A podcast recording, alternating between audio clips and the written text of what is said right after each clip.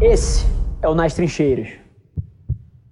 As empresas que têm marcas fortes estão sofrendo muito menos do que as empresas que não posicionaram a marca de forma estratégica. Assim, pô, uma empresa como Oficina, uma empresa como a Reserva e várias outras que têm posicionamentos fortes, elas são as que tomam, elas vão levar porrada, como todo mundo está levando, mas elas levam muito menos do que aquela marca que basicamente se você não passa na frente da loja, você nem lembra dela, você não tem posicionamento nenhum na cabeça das pessoas, você não tem awareness, você não tem top of mind em nenhuma categoria, você não, você não tá no, no dia a dia das pessoas de forma nenhuma. Essas empresas estão sendo completamente esquecidas e incapacitadas de vender, enquanto as empresas que se preocuparam antes, e aí você falou muito disso de, pô, o que, que a gente podia ter feito antes? Cara, marcas fortes são uma das principais defesas contra esses momentos de crise. E as pessoas às vezes elas acham, pô, beleza, já subi preço, acabou essa estratégia. Não. Se você está com a sua demanda estressada, você deveria subir preço recorrentemente. Cada aluno novo que entrar, ele já entra 10 reais mais caro. Já entra 15 reais mais caro. E aí você vai testando essa variável e, inclusive, ao longo do tempo, você vai substituindo a base. Você anuncia para os seus clientes, pô, você tem um excelente serviço, pelo que eu estou entendendo, hiper personalizado, você anuncia, ó, gente, cara, daqui a três meses o valor de investimento vai virar tal. Você já sobe até o preço da sua base antiga. Então, assim, estratégia de crescimento de preço é uma das principais coisas que podem melhorar o teu negócio e você deveria ter isso constantemente. Agora, crescimento de preço, ele tem que ser atrelado a uma percepção de valor maior, né? Então, por exemplo, Pô, quanto mais a sua marca for forte, quanto mais o seu nome for respeitado, mais você pode cobrar. É muito interessante isso. Todo mundo acha que quando você vê a vida de holofote das pessoas, você às vezes tem incapacidade de entender que é um ser humano também. Então, assim, ao mesmo tempo, quando a gente olha para altos executivos, a gente olha para essas pessoas, a gente acha que eles não são gente. E sim, somos gente e acho fantástico o mundo que a gente vive. Estava falando isso na, na live agora. Acho que há 10 anos atrás o mundo era muito mais chato.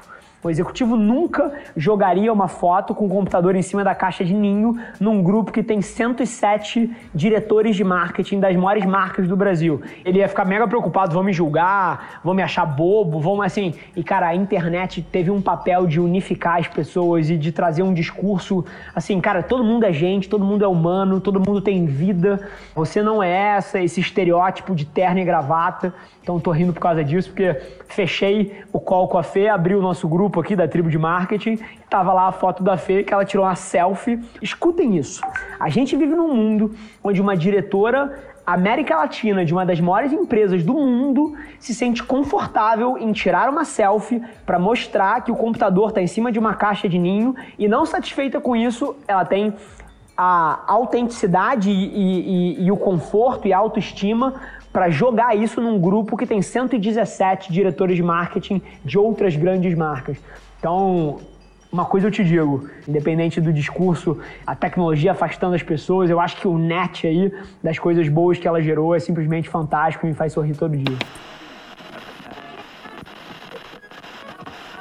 Tem muito, assim, não é a primeira vez. Foi lá, lá atrás a marcha contra a guitarra elétrica, as mães desesperadas porque as suas filhas estavam endeusando o Elvis e ele pregava coisas que não eram o que a, a sociedade pregava. Então, assim, tudo que é diferente vai ser sempre julgado.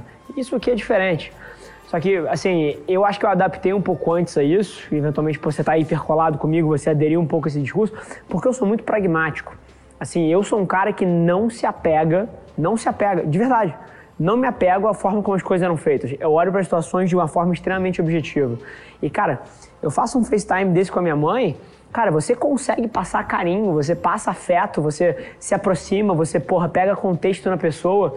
É, e óbvio que porra, é mais gostoso estar abraçado pô, no sofá com a, minha, com a minha mãe, mas assim, isso aqui é, é, é 90%. Se você tira o romantismo, é 90%. Isso aqui é 2020. A hora que você entende isso, você começa a ganhar velocidade na sua vida. Cara, eu talvez por causa da internet, eu pegue 30 vezes mais informação e troque carinho com meu avô do que eu fazia antes da internet. Ou antes do, do FaceTime, ou antes dessas coisas. Porque antes disso eu precisava me deslocar. E, por exemplo, agora, trazendo para a situação atual. Cara, eu precisaria ir para o Rio para ver meu avô. Cara, eu ligo pro meu avô uma vez a cada três dias, uma vez a cada dois dias. Tô sempre perguntando como ele tá, se ele precisa de alguma coisa. E isso não era possível antes. Então, a grande questão é que as pessoas glamorizam o passado quando o que a gente vive hoje é diferente, tem seus prós e contras, mas é o que a gente vive hoje. Então, assim, é curioso porque não existe a outra opção. E aí eu questiono, pô, o quão valioso é você ficar questionando o que você tem agora e com saudosismo do passado, se o que interessa é o que você tem hoje, é o que você vai precisar executar em cima, é a realidade. Então, esse é um pouco o meu posicionamento. Eu sempre enxerguei a mensagem como principal. E, cara, seja qual for o meio, pode ser uma carta, pode ser um FaceTime, pode ser um tweet. Se ele me passar a mensagem correta, se ele me fizer sentir alguma coisa, aquilo cumpriu o papel da comunicação. As pessoas só se apegam a coisas que não têm valor no fim do dia e é por isso que existe essa confusão. Mas é, para mim é muito simples e eu, eu me sinto tão, eu juro por Deus, eu me sinto tão abraçado falando, pô, com a minha coroa no FaceTime, quanto se eu estivesse na frente dela num, pô, num, numa sala de, de estar. É tão simples quanto isso na minha cabeça. É, eu acho que o Corona, ele forçou as pessoas a abandonarem o romantismo.